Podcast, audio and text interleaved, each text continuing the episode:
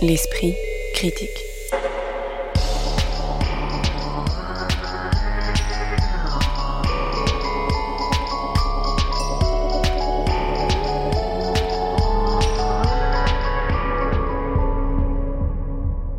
Mediapart. Un âne gris et mélancolique, un chien noir et maltraité, ainsi que des abeilles virevoltantes. Il ne sera pas question de documentaires animaliers dans l'esprit critique de ce jour, mais de deux films où les animaux occupent une place essentielle, comme protagonistes principaux et ou comme métaphore, en l'occurrence EO de Jerzy Skolimowski, qui a reçu le prix du jury au dernier festival de Cannes, en nous faisant voir le monde par les yeux d'un âne, et Bowling Saturn de Patricia Mazui qui nous immerge dans un univers de chasseurs de fauves et de tueurs de femmes. Entre ces deux films, on fera un détour par New York et sa scène queer qui servent de décor à la nouvelle comédie amoureuse produite par Judas Pato, intitulée Bros et signée par Nicolas Stoller. Le cinéma peut-il rendre le point de vue d'un âne Une comédie romantique dont les protagonistes sont gays est-elle une comédie romantique comme les autres Et le thriller est-il un genre adapté pour rendre compte des violences et des meurtres commis sur les femmes? Voici quelques-unes des questions dont on discute aujourd'hui en compagnie de Occitane Lacurie, membre du comité de rédaction de la revue de cinéma Débordement, Alice Leroy qui exerce sa plume à la fois au Cahier du cinéma et à Panthère Première, et Geoffrey Spénaud, critique de cinéma et également réalisateur. Bonjour à tous les trois. Bonjour. Bonjour. Bonjour. EO ou IO, c'est le titre du nouveau film du polonais Jerzy Skolimowski, le nom de l'âne qui constitue le personnage principal du film, mais c'est aussi l'équivalent polonais du Ian de l'âne qui braie. À 84 ans, le réalisateur a obtenu avec ce film le prix du jury au dernier festival de Cannes avec un objet cinématographique singulier qui nous propose de regarder les humains et leur violence à travers les yeux d'un équidé aux longues oreilles, au pelage gris et au regard triste. On découvre EO en animal de cirque, partageant un numéro avec une équilibriste qui est la seule à le défendre et le protéger, mais dont il est séparé avant d'entamer une sorte de road movie à hauteur d'âne qui le conduit de camion en haras, de ferme en lieu où les animaux sont enfermés et ou abattus, même s'il arrive à plusieurs reprises à échapper aux formes d'exploitation auxquelles il semble promis. Le film de Skolimowski propose moins une intrigue linéaire qu'une expérience euh, visuelle, sensorielle et existentielle. C'est peut-être de cette dimension qu'il faut parler en priorité. Occitane Lacurie, que diriez-vous de la plasticité de ce film, notamment quand on sait que euh, Skolimowski, après euh, avoir adapté euh, Ferdi Durk, le roman éponyme de Witold Gombrowicz, a arrêté le cinéma pendant plus de 15 ans pour se consacrer à la peinture? Oui, bah effectivement, c'est un film qui est très plastique et c'est plus une, une expérience de cinéma, il me semble, euh, et une mise à jour, je dirais, d'un film dont euh, Io se, se, réclame, qui est Au hasard Balthazar de Robert Bresson, qui est un film de, bah, de 66 et qui donc est fait avec les moyens de l'époque. Là, en l'occurrence, on a vraiment l'impression que Skolimowski veut faire une expérience de cinéma et de, de mise à jour en fait de ces de Alors, cette. Juste pour préciser pour les gens qui n'auraient pas vu au hasard Balthazar, c'est aussi l'histoire d'un âne qui s'appelle Balthazar Qui et qui est victime euh, des travers des humains. Et Mais qui, euh, après, cinématographiquement, ça n'a pas grand-chose à voir. C'est ça. Enfin, le, seul rapport, peut-être, ce serait voilà ce personnage et cette structure en forme de trois petits chats à chapeau de paille euh, qui euh, suivent les errances de cette âne-là. Là, en l'occurrence, j'ai l'impression que c'est vraiment une débauche d'effets visuels qui est proposée pour suivre euh, ce regard animal que euh, ce que Bresson ne fait jamais ou alors de, de manière euh, détournée, il me semble.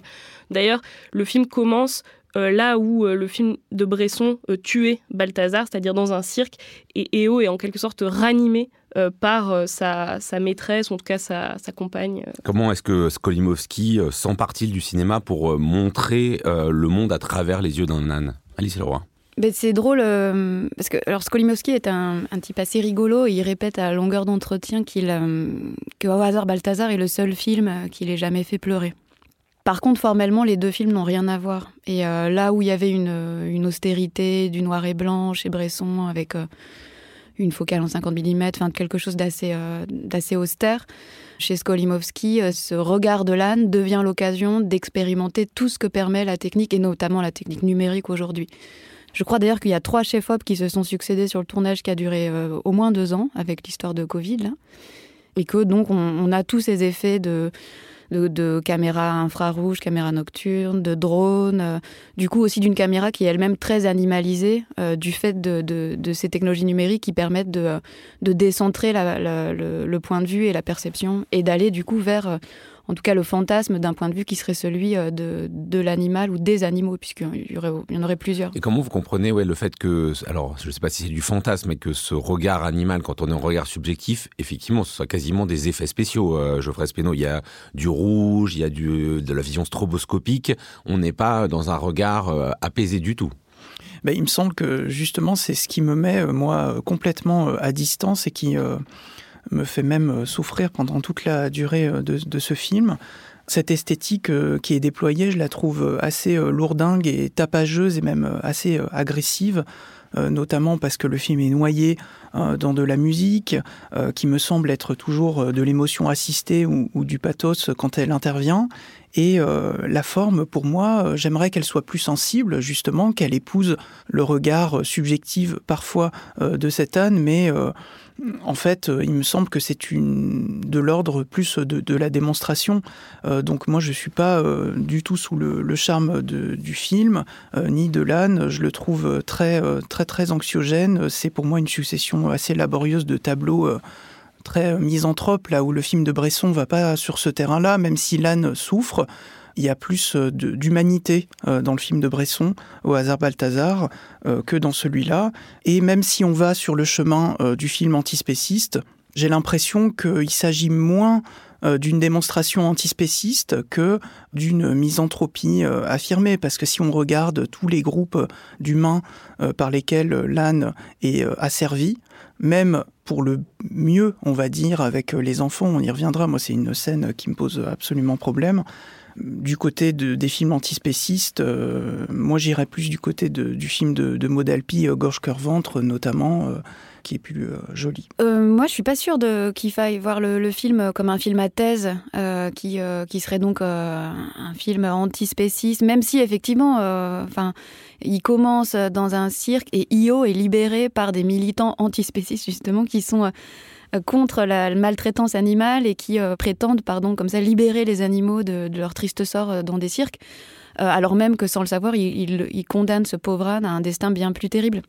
Le film est plus intéressant d'un autre point de vue, du côté de, ce que serait en fait une sorte de parabole philosophique et la façon dont cet âne devient une espèce de, figure d'observateur sage qui comme ça regarde toute la, violence inouïe de l'histoire humaine et en quelque sorte l'effondrement euh, de, toutes les valeurs humaines. De ce point de vue-là, moi je trouve que sur cette question de la, lecture euh, politique qu'on pourrait faire du film, je trouve qu'il y aurait une distinction à faire entre euh, ce film et puis les, fables. une fable, par exemple, comme celle d'Okja, qui était sortie il y a quelques années, le film de Bong Joon-ho. On avait aussi une sorte de, super cochon, un animal transgénique fabriqué dans des usines à viande, et qu'on suivait comme ça. Le film était produit par Netflix. Il, avait d'ailleurs plus fait débat pour ça que, pour, son, pour son récit. Et là, il s'agissait clairement d'un thème anthropologique, c'est-à-dire l'animal euh, devenait ce motif anthropologique qui symbolisait la, rupture de notre lien avec euh, nos environnements naturels. Il me semble qu'ici, c'est pas du tout le cas. C'est-à-dire ce, cet âne philosophe, il est un petit peu comme le chien philosophe d'Adieu au langage de Godard, et c'est peut-être plus avec ce film-là qu'on pourrait faire des parallèles. Euh, et, il est plutôt une manière de, parler de la fin de nos humanités, nos humanités à tous les sens du terme. Suzanne Curie, sur cette question euh, à la fois donc de euh, quelle est la philosophie quand même qui est travaillée dans, dans, ce film et la manière de la rendre plastiquement? C'est un film qui est profondément pessimiste, enfin ou en tout cas qui adopte un point de vue pessimiste. Enfin moi je suis complètement d'accord avec ce que ce que tu dis Alice dans le sens où cette cette mise à jour du film dont je parlais au début, elle est là, on a l'impression on ranime cette âne pour le soumettre aux nouvelles formes de l'exploitation animale. Et l'exploitation, on a l'impression qu'elle qu'elle ne s'achève jamais. Là où il y avait des possibilités un peu utopiques dans hasard Balthazar, euh, là même la nature est en fait euh, saisie par cette grosse machine qui serait celle de, de la régulation de la population animale. Enfin, je pense à la séquence dans laquelle euh, Eo, j'allais dire Balthazar, est dans une forêt. On a l'impression que ça y est, il s'est enfui, qu'il est au bord d'un ruisseau, que, que a presque une expérience esthétique du lieu parce qu'il y a des plans, des sons, des voilà mais en fait des lasers commencent à se croiser au-dessus de lui et on comprend que ce sont euh, des chasseurs qui sont là pour, euh, pour tuer les loups qui, qui, sont autour de lui. Donc finalement, c'est même pas les loups qui s'en prennent à lui, c'est plutôt euh, la patte de l'humanité qui se retrouve partout. Et de ce point de vue-là, j'ai l'impression que ce film est profondément, oui, pessimiste, quoi. Mais en même temps, une chose qui est intéressante, c'est la façon dont aucune, enfin tout, tout le film fonctionne par vignette et aucun récit n'est suffisamment long pour, euh, pour être vraiment déployé.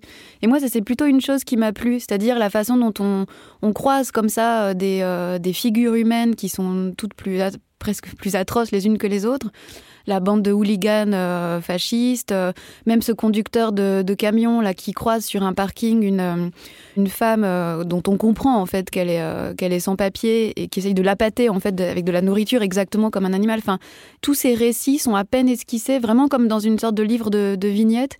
Et, moi, je trouve que c'est assez juste cette façon de, de balayer comme ça une histoire de l'humanité, une histoire de la fin de l'humanité sans entrer dans, dans, quelque chose qui serait lourdingue ni, ni sentencieux. le seul truc que je trouve qui fait tomber ça, c'est quand même la, scène avec Isabelle Huppert. Euh, alors ça, il faut parler de ça parce qu'effectivement, il n'y a pas de narration linéaire, si ce n'est le trajet un peu euh, divagant et souvent douloureux de, de, cette âne.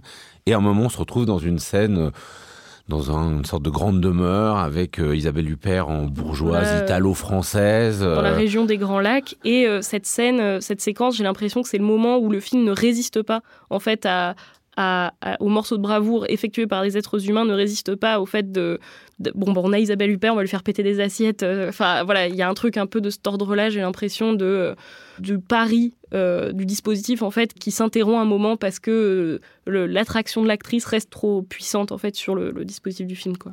Geoffrey Speno sur effectivement ce, dispositif du film en, en, vignette, en succession de scènes, alors peut-être de tableaux aussi. Est-ce que Comment vous, vous l'avez reçu? Est-ce qu'il y a eu des moments, vous parliez tout à l'heure de la scène avec les enfants, est-ce qu'il y a quand même des scènes qui vous se singularisent pour le bien ou pour le moins bien? C'est un chemin de, croix. Euh, moi, je le trouve euh, extrêmement laborieux, mais euh, ce qui m'intéresse, c'est pas tant ce qui est mis en scène que ce qui me semble, à mon avis, le régime discursif qui est euh, émane euh, du, film, c'est, euh, disons, une proposition par cette subjectivité proposée de nous faire ressentir les choses plutôt que de nous faire réfléchir. C'est-à-dire, moi, je me sens pris un peu comme dans un manège et, l'effet est vraiment euh, nauséeux. Et la dernière fois que j'ai euh, ressenti ça, c'était euh, dans Le Fils de Saul, hein, que j'ai pas du tout aimé et qui posait d'autres problèmes éthiques.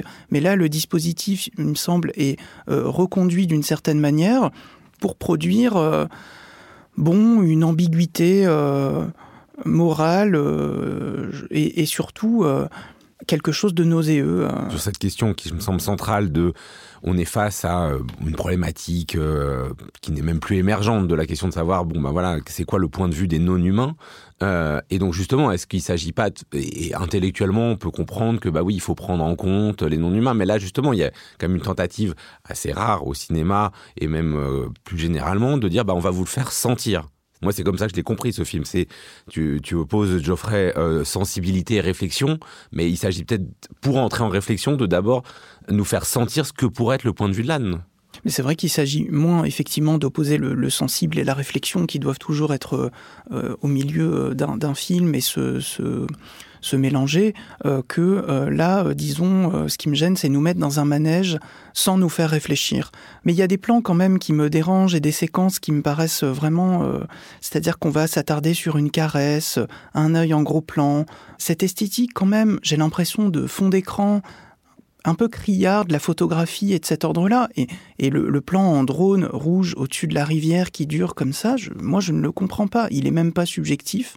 Je, ne comprends pas ce qu'il veut me dire, ce, à part être une démonstration visuelle, tout comme la manière dont il compose euh, le film quand l'âne se retrouve sur ce pont, bien au centre, avec une rivière derrière. Je trouve que la nature, notamment, est essentialisée constamment, avec y, compris les plans sur ces animaux dans la forêt qui sont euh, très très euh, euh, menaçants, comme dans un film d'horreur. Je, vraiment, j'ai passé un, moment atroce dans ce film. Là où je te rejoindrais peut-être un peu, Geoffrey, ce serait sur ce mélange des points de vue qui, on sent, euh, est fruit d'une hésitation perpétuelle entre euh, soit euh, j'aime ma caméra, j'ai une caméra macroscopique qui me permet de regarder les insectes, j'ai des drones, j'ai tout ça, et d'ailleurs qui est personnifié à un moment donné par la présence d'un robot muni d'une caméra qu'on va voir se traîner sur le sol.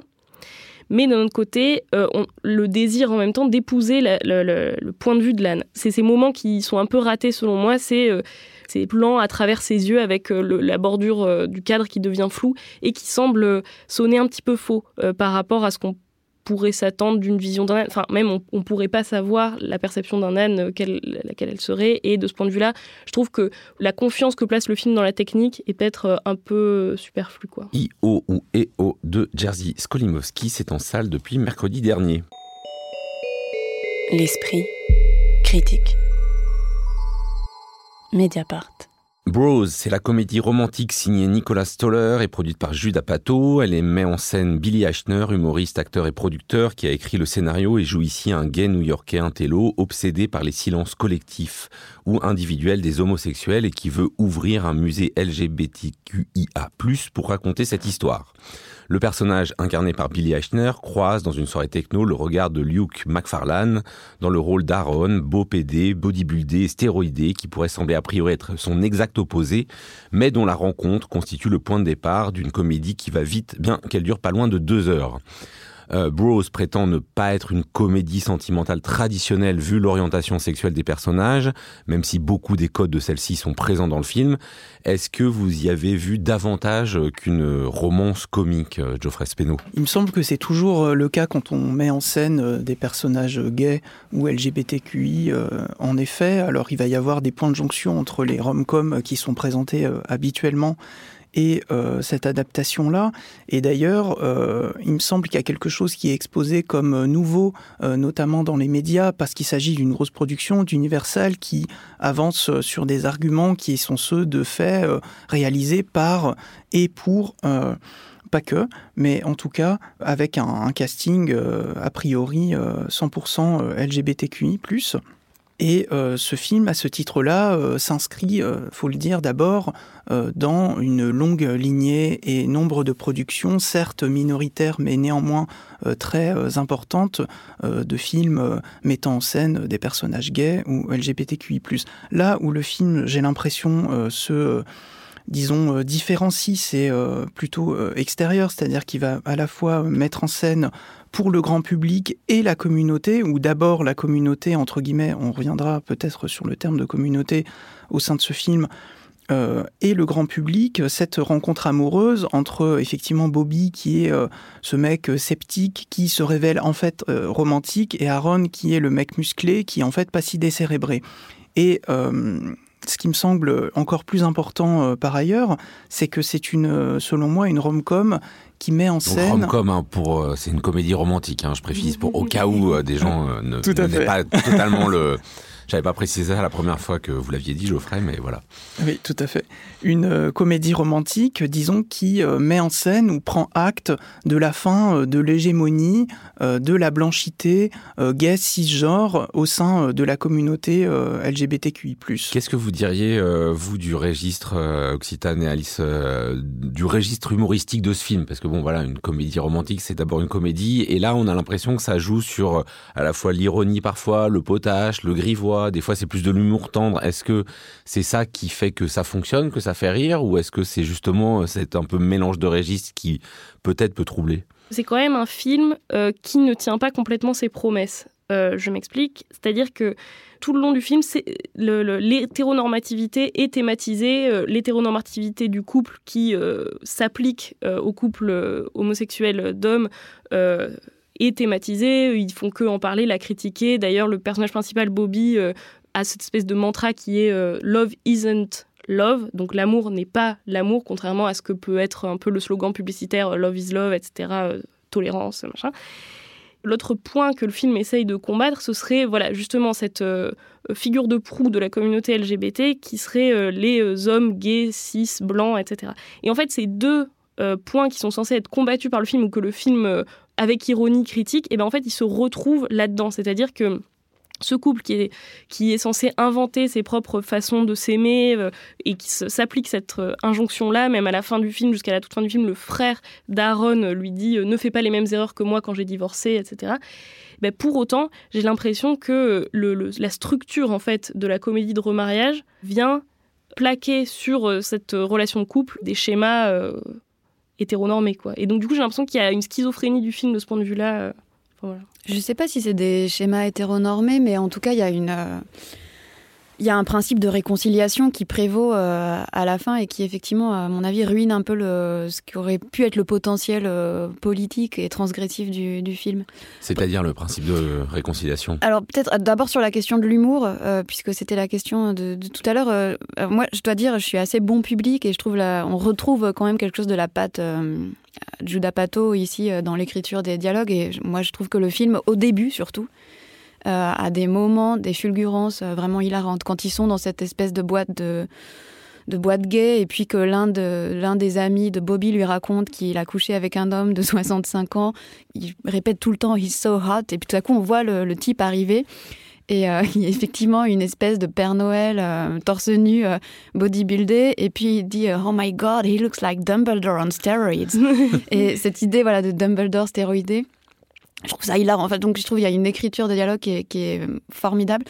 Après, euh, on n'est pas chez Guiraudy, quoi. Euh, à dire qu'en fait, toute cette, cette, peinture de la communauté gay new-yorkaise, elle euh, s'inscrit aussi dans une dans une ignorance ou en tout cas une indifférence aux structures sociales qui sont aussi les leurs. C'est-à-dire que bah, du coup, euh, c'est super, ils ont tous des boulots, ils gagnent bien leur vie, euh, ils vivent dans Manhattan, euh, ils, vivent en troupe, ils font des, enfants avec des mères porteuses, mais c'est-à-dire que toutes les conditions de leur existence sont, absolument passées sous silence et à la limite, quand elles existent, comme on comprend...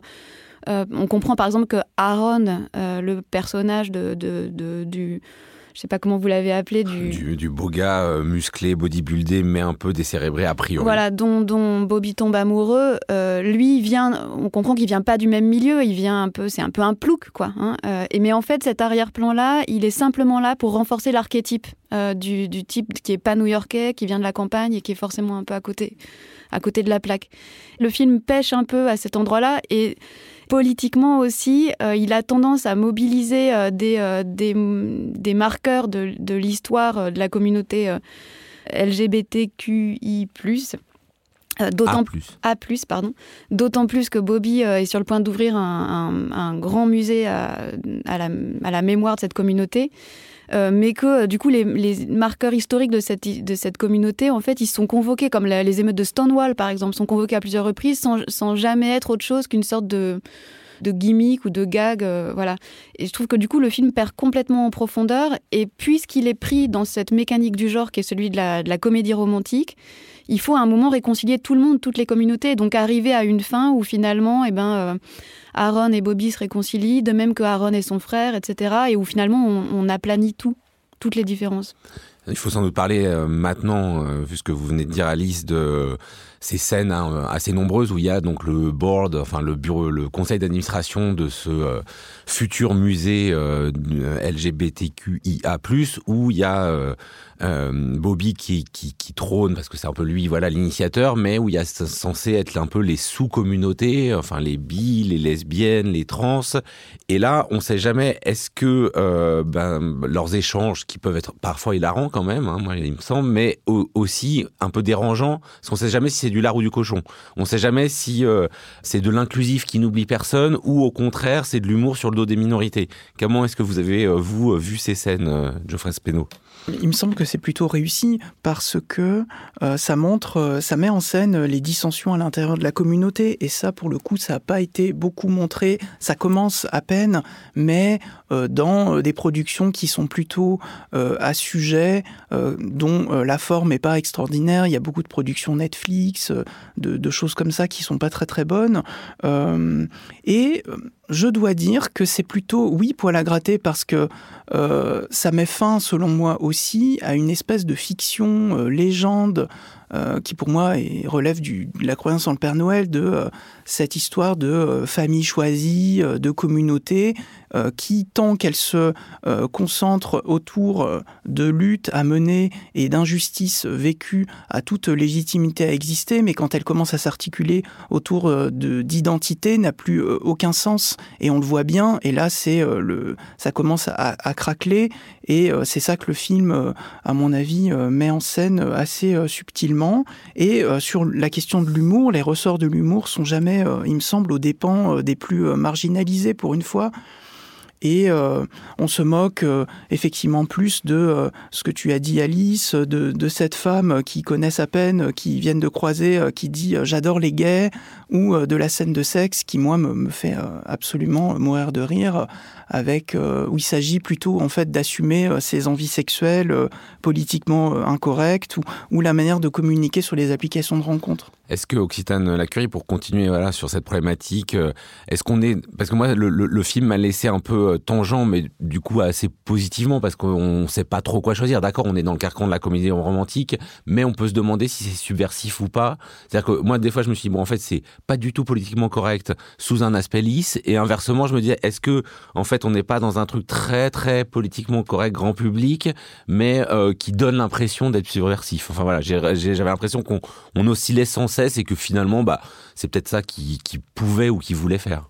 Cette histoire de subversion, je trouve que effectivement, elle est loupée dans euh, l'histoire, enfin la partie romantique de la comédie romantique. Disons que la partie comédie euh, me semble réussie et que la partie euh, romantique, c'est celle qui ramène des, carcans sociaux, des, des, schémas amoureux, etc.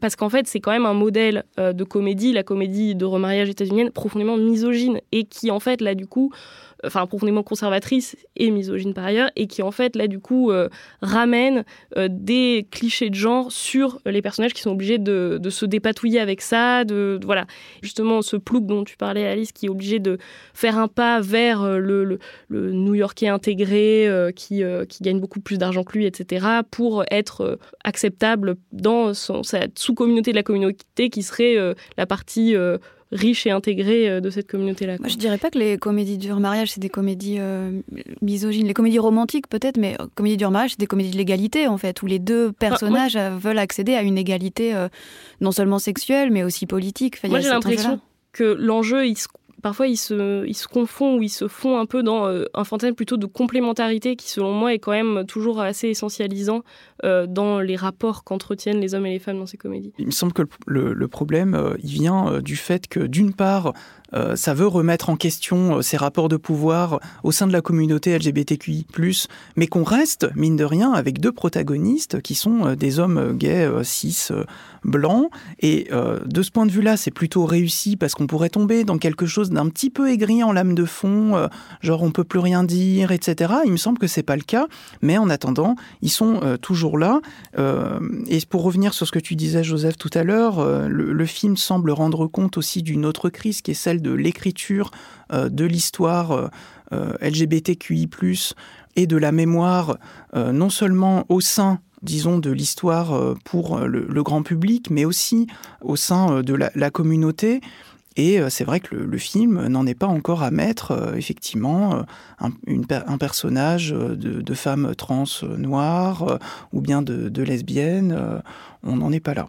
Mais en même temps, dans ces nombreuses scènes au sein du conseil d'administration du musée, le gay, blanc, cisgenre, euh, riche, a quand même souvent le dessous, en tout cas dans les dialogues. Donc, euh, enfin, il fait, c'est lui qui est ridicule, c'est lui qui doit s'excuser euh, devant des milliers de personnes qui le regardent parce qu'il y en a une qui a déclenché son son téléphone portable. Donc, j'ai pas l'impression, enfin, j'ai l'impression quand même le, le, les questions de pouvoir sont assez déstabilisées, non? Oui, tout à fait. Et il me semble d'ailleurs que ces, scènes, elles sont intéressantes et elles sont en fait, c'est l'endroit où elle, euh, elle, pointe la difficulté du film parce qu'au fond, il s'agit euh, d'une communauté euh, complexe qui cherche à s'institutionnaliser. Parce que le musée, c'est l'institution. Donc, c'est comment est-ce qu'on fait entrer l'histoire d'une minorité dans une institution comme un musée? Et quel récit on met en scène dans ce musée-là? Et il me semble que c'est aussi la question du film. C'est-à-dire, il y a, y a, toutes ces séquences, y compris la séquence d'ouverture du film où où Bobby raconte comment il a été approché par un producteur cinéma pour faire exactement ce film-là, c'est-à-dire le film d'une comédie romantique gay, qu'il a refusé en disant que ce serait trahir son, son éthique, qui est celle de quelqu'un qui ne croit pas à l'amour et sûrement pas à l'amour hétéronormé, euh, l'amour romantique et en même temps le film existe. Euh, il y a ce moment aussi où euh, il est sur, euh, sur Grindr, qui est l'appli de rencontre gay, en, tout en regardant Meg Ryan et Tom Hanks dans You Got Mail. Et puis ils vont au cinéma ensemble. et là encore, tous les deux, ils s'offusquent de ce que les rôles, tous les rôles gays ont toujours été joués par des acteurs hétéro, qui sont des choses d'ailleurs dont on pourrait discuter, mais peu importe. Mais toutes ces scènes-là, elles mettent en scène ce qui est un peu le dilemme du film, c'est-à-dire en fait, comment est-ce qu'on fait entrer la marge dans, euh, dans, dans, le mainstream quoi enfin, dans, euh, Comment est-ce qu'on fait entrer l'histoire des minorités dans une histoire qui est celle d'Hollywood et, euh, et, ça peut pas se faire sans renoncement et sans sacrifice. Et à mon avis, le film est victime de ça, alors même qu'il passe son temps à désigner ce piège-là. Oui, c'est ça. Et moi, c'est vraiment là où je trouve que ça se...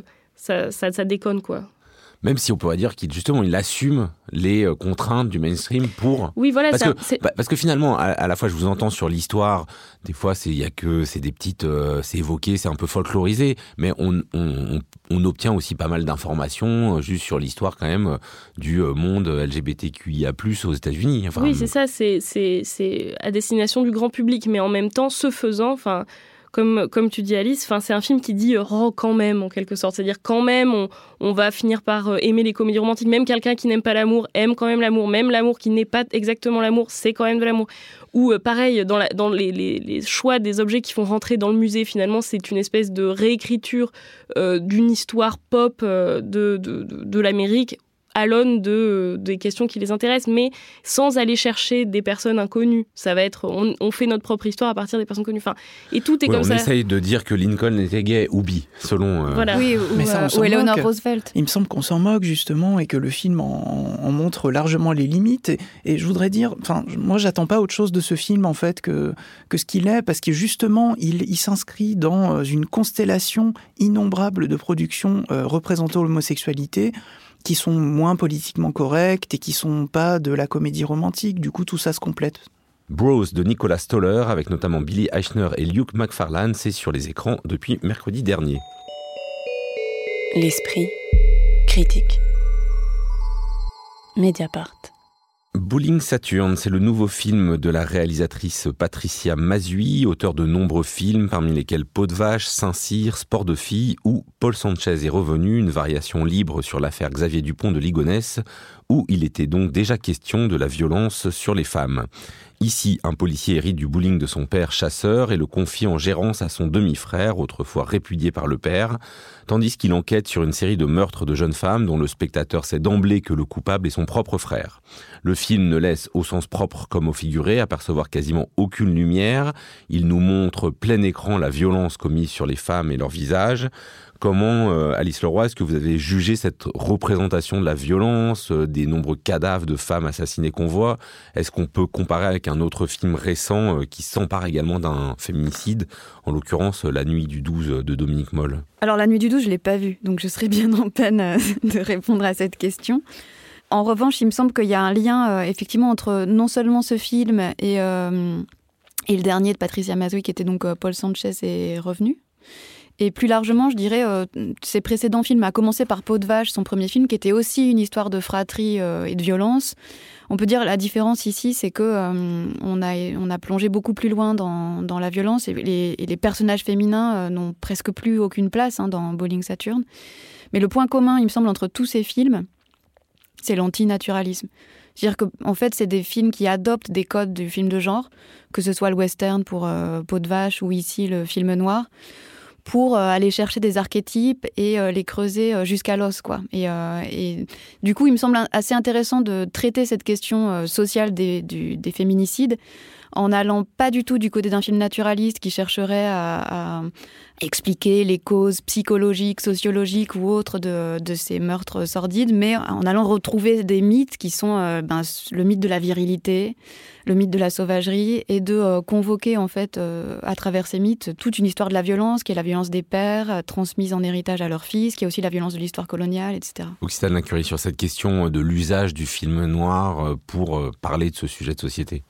Moi, ça m'a laissé vraiment perplexe. Euh, enfin, et même là, aujourd'hui, devant vous, je suis toujours aussi perplexe. Mais je voudrais d'abord peut-être dire simplement que, voilà, que pour nos auditrices et auditeurs, euh, il y a une scène au cœur du film qu'il faut, dont je pense qu'il faut être averti, euh, voilà, avant de, s'y rendre, une scène de féminicide particulièrement, dont rien ne nous sera épargné. Et là, justement, à partir de cette scène, je me suis vraiment posé la question de qu'est-ce que qu'est-ce que c'était que ce regard qui m'était imposé dans cette séquence? Et euh, quel était euh, ce, regard du, film noir qui voilà va au bout de cette violence-là. Je me suis mise du coup à écouter un peu frénétiquement pas mal de passages radio de Patricia Mazoui. Enfin, en tout cas, j'ai essayé de, voir un peu qu'est-ce que, qu'est-ce que ça signifiait tout ça. Je l'ai entendu parler de, voilà, de, beaucoup de films du Nouvel Hollywood, du privé, d'Altman, de Apportez-moi la tête de, d'Alfredo Garcia, de Sam Peckinpah. Et je me suis demandé, mais qu'est-ce que c'était que cette fascination pour la violence et cette euh, et, est-ce que cette fascination est le synonyme d'une forme de jouissance dans le film? Et encore aujourd'hui, je m'interroge euh, parce que il me semble pour moi que cette scène fait un peu écran en fait au reste du film, tellement elle verse dans euh, dans l'exhaustivité de ce meurtre-là.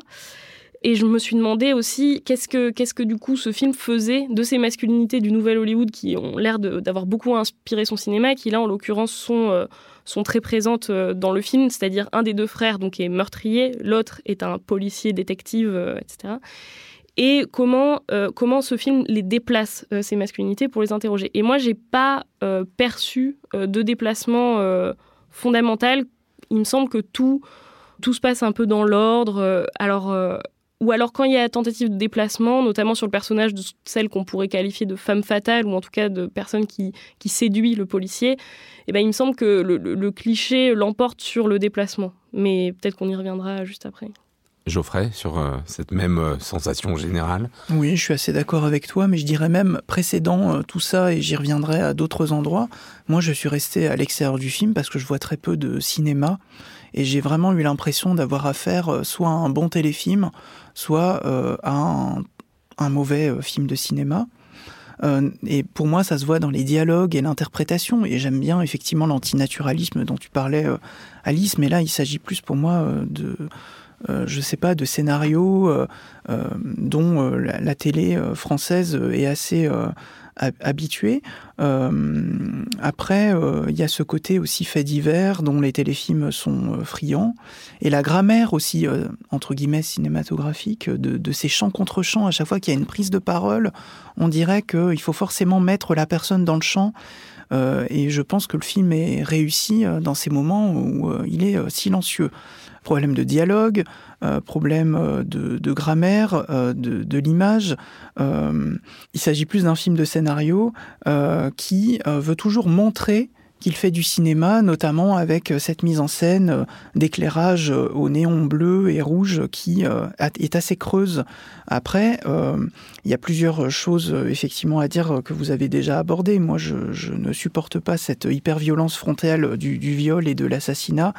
Euh, je me demande si elle est vraiment utile et euh, si elle sert une démonstration euh, féministe, on va dire, des, systèmes d'oppression, je préfère aller voir du côté de ce que fait par exemple Céline Sciamma avec Portrait de la jeune fille en feu ou Alice Diop avec Saint-Omer par exemple qui sont des gestes plus lumineux. Alors attends, il, me semble important de préciser qu'il n'y a pas de viol dans cette séquence. Et il me semble qu'elle est d'autant plus dérangeante pour ça, c'est-à-dire que le rapport entre, euh, je crois, Gloria, cette fille qui, que, que Armand, le, frère maudit, qui finalement se retrouve patron du bowling dont, son frère flic a hérité, j'espère qu'on suit dans l'assistance, rencontre euh, au bowling euh, cette fille, il va en rencontrer un certain nombre d'ailleurs qui, qui oui, ramène chez lui. il organise même des soirées spécialement pour en rencontrer, et à un moment le médecin légiste dit, ben oui, oui, a priori, euh, le, sexe a été consenti avant les meurtres. Et il la ramène chez lui. Et il me semble que justement, toute la, durée, euh, je suis d'accord, la durée insupportable de cette séquence, euh, elle est dérangeante parce qu'elle commence comme une scène de sexe entre deux adultes consentants. Et il me semble que là-dessus, le début de la séquence est clairement du côté d'un rapport consenti, c'est-à-dire ces deux personnes qui décident de faire l'amour ensemble. Et ensuite, dans la continuité de cette séquence-là, une séquence qui est extrêmement découpée parce qu'il euh, y, a, à la fois quelque chose d'une durée, en même temps on n'est pas du tout dans un plan séquence. C'est vraiment une chorégraphie euh, de, cette violence-là qui est soigneusement euh, mise en scène. Et ensuite on voit ce glissement de, en quelque sorte, une, pulsion de sexe vers une pulsion de mort. On voit en fait la violence émerger. sans, qu'on s'y attende, et à commencer par les personnages eux-mêmes. Donc je, crois que la, la, violence de cette séquence, elle est là. Et le film avait été présenté à Locarno cet été au, au Festival de Locarno et il a suscité un, très grand scandale, notamment parce qu'une partie de l'audience trouvait insupportable que euh, ce personnage soit assassiné, ce personnage de femme soit assassiné euh, alors même qu'elle n'avait pas été violée. Comme si pour être une bonne victime au cinéma, il fallait d'abord avoir été violée. Je trouve ça assez délirant. comme... Je, trouve quand même, enfin sans vouloir disserter euh, sur, sur, cette, sur ce point, moi j'ai quand même l'impression que même si effectivement il n'y a pas enfin le viol n'est pas accompli, c'est quand même le refus euh, enfin la, cessation du consentement qui suscite euh, la pulsion de mort. Enfin, c'est-à-dire que c'est le moment où elle commence à, lui dire euh, qu'elle veut interrompre le rapport qui suscite. En fait, c'est la frustration de l'homme qui suscite la violence. Donc c'est alors il n'y a pas de viol, mais il y a quand même une un rapport de l'ordre du, du, consentement brisé et qui, enfin, et qui du coup. Moi, il me semble pas. Je crois qu'elle consent à faire l'amour, pas à se faire tuer. C'est différent. Mais il y, a bien un moment dans la relation où effectivement elle est consentante et ça bascule et là ça devient un viol avant même qu'elle soit assassinée. C'est vrai que c'est une scène dérangeante à, plein d'égards. Euh, est-ce que ce qui aussi, euh, vous le disiez tout à l'heure un peu Alice, c'est quand même donc c'est un film réalisé par une femme euh, qui traite de la violence euh, des, hommes sur les femmes, mais dont le seul personnage féminin qui existe peine un peu à exister. Est-ce que c'est vrai que les rôles sont quand même très très genrés. Hein. Il y a le policier, les tueurs, les chasseurs versus la militante écolo jolie et éventuellement femme fatale vis-à-vis du policier. Est-ce que là, il n'y a pas quelque chose de troublant pour ça, de faire un film sur ce sujet avec des alors, alors c'est des archétypes ou c'est des caricatures? Dans le cinéma de Mazui, il me semble que les figures masculines sont toujours beaucoup plus importantes que les figures féminines. Et d'ailleurs, à mon sens, ce qui est raté dans le film, c'est les personnages féminins. Et notamment, le, le Occitane en parlait tout à l'heure, le personnage de cette militante écolo euh, bah, est pas très convaincant euh, sur aucun plan. C'est-à-dire euh, ni en militante écolo, parce qu'on comprend pas bien pourquoi elle milite, ni même en femme fatale, parce qu'il y a quelque chose dans sa séduction qui est, qui est vraiment maladroit et qui fonctionne pas, qui fonctionne pas du tout. Quoi. Oui, c'est ça. Elle est disqualifiée, j'ai l'impression à la fois euh, dans son, sa militance qui semble être euh, plus une collection de clichés et de, et de prérequis voilà, de ce qu'on pourrait voir à la télévision. Euh, oui, un côté gadget. Un côté gadget, et puis le côté un peu, ah, voilà, les réseaux sociaux, la, la, militance start-up, quoi. Et en même temps, c'est le fait qu'elle tombe pour le flic alors que on comprend pas vraiment cette relation amoureuse vers où elle mène, comment elle commence. Enfin, je sais pas. Moi, vraiment, ce personnage m'a plus consterné qu'autre chose. Il me semble que cette relation, euh, elle existe euh, seulement euh, donc entre la militante antispéciste et le policier. Pour moi, elle est complètement gadget et elle n'existe seulement que pour faire contrepoint au frère et sa relation qui est plus que toxique et meurtrière avec les femmes pour montrer qu'il peut y avoir une tension bestiale et sexuelle entre guillemets saine entre deux êtres et montrer que c'est possible et faire le, contrepoint un peu euh, démonstratif euh, de ça. Et, juste puisque vous avez employé le terme de tension bestiale, je pense qu'il faut quand même aborder euh, ce terme que ça se passe dans un milieu de chasseurs, puisque le père donc qui qui meurt et qui donne le bowling était chasseur. Et donc forcément, il y a une comparaison à la fois métaphorique et cinématographique entre les tueurs de fauves et les tueurs de femmes. Est-ce que ça, ça fonctionne, Alice Leroy?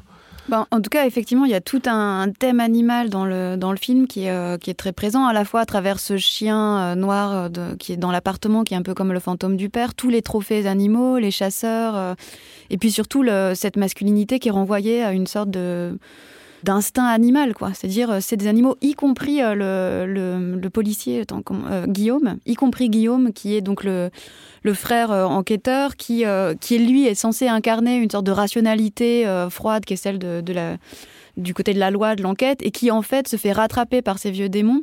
D'ailleurs, en fait, même quand il rencontre la militante, euh, souvenez-vous, c'est pas pour euh, c'est pas pour la séduire, c'est simplement parce qu'elle est menacée par un chasseur et qu'il lui conseille de pas porter plainte parce qu'il a, il est quand même mine de rien, il est du côté de de son oui, parce héritage. Elle est menacée par un chasseur qui est un ancien ami de son père. Mm. Et juste une dernière question euh, pour pas rester seulement sur la thématique du film parce que comme forcément elle est très forte, on a envie d'en discuter, de voir ce qui va dedans et où ne va pas. C'est quand même un film qui se déroule quasiment entièrement de nuit ou alors dans des espaces souterrains, des parkings, le bowling qui est au, fond d'un parking, des ascenseurs. Donc voilà, on est dans un film noir dans tous les sens du terme, c'est-à-dire qu'on ne voit pas une once de lumière. Ça, euh, vous avez pensé quoi de cette mise en scène? Il y a la recomposition d'un monde qui est un monde cauchemardesque et, euh, avec euh, tous ces lieux qui composent un petit peu comme comme une espèce de piège, à la fois le commissariat, qui est ce, cet espace en travaux, qui est à la fois un lieu, euh, une architecture ancienne et en même temps euh, quelque chose d'inachevé, le cimetière aussi, où on retrouve cet empilement de, de, cadavres, euh, l'appartement du père, qui est cette espèce de mémorial colonial, enfin néocolonial, au-dessus du bowling, qui lui est une tanière on continue de pratiquer la chasse. Donc, y a, en fait, il y a, toute cette géographie euh, symbolique qui fonctionne en fait en écho à, une mise en scène euh, qui, plonge à fond dans ces archétypes sur l'histoire de la violence et de la virilité. Mais ce symbolisme, euh, j'ai l'impression que, enfin, il marche à certains endroits et pas d'autres. Moi, là où ça marche pas, c'est quand on veut me faire comprendre que cet homme revêt la veste de papa qui vient de mourir parce qu'il était chasseur, et tout est un petit peu expliqué comme ça, et c'est ça qui va le mener au meurtre, et le film dessine un continuum, et là c'est plutôt intéressant, effectivement, entre la drague, le harcèlement jusqu'au meurtre. Là où le film, je pense, réussit euh, le plus, c'est nous montrer, euh, je, pense, les hommes en tant que corps social assez solidaire, et la scène du repas de chasse est assez intéressante de ce point de vue-là, où ils, se mettent à chanter. Et là, je vois un peu plus de cinéma, où quand ils s'agglutinent autour du policier euh, pour, euh, disons, faire pression autour de lui, j'ai pensé euh, à Enquête sur un citoyen au-dessus de tout soupçon de Elio Pietri, qui, de ce point de vue-là, montrait aussi les forces systémiques comme Mais alors c'est intéressant le, ce parallèle avec Elio Petri parce qu'en fait chez Petri comme dans les films précédents de Mazoui et c'est peut-être là que le film euh, semble euh, poser problème à Geoffrey, il y a de l'humour, il y a de l'ironie. C'est-à-dire, et c'était le cas aussi des films de Patricia Mazoui jusqu'à présent, c'est-à-dire aussi bien dans Peau de vache que La Finale, qui est un film incroyable sur la finale de la Coupe du Monde de 99 avec Emmanuel DeVos qui joue Marine Le Pen. Euh, euh, et que, ou dans le dernier, il y a une dimension d'ironie en fait dans tous ces films qui vient en quelque sorte déstabiliser la fiction. Ce qui n'est pas le cas ici. Ici, il n'y a aucune ironie. Il y a plus Tout de place est terriblement premier degré et c'est sans doute ça le problème du film. Bowling Saturn de Patricia Mazui, ce sera visible sur les écrans à partir du 26 octobre prochain. Merci beaucoup à tous les trois. La semaine prochaine, on parlera spectacle vivant dans l'esprit critique, un podcast proposé par Joseph Confavreux pour Mediapart, réalisé par Samuel Hirsch et enregistré dans les studios de Gong.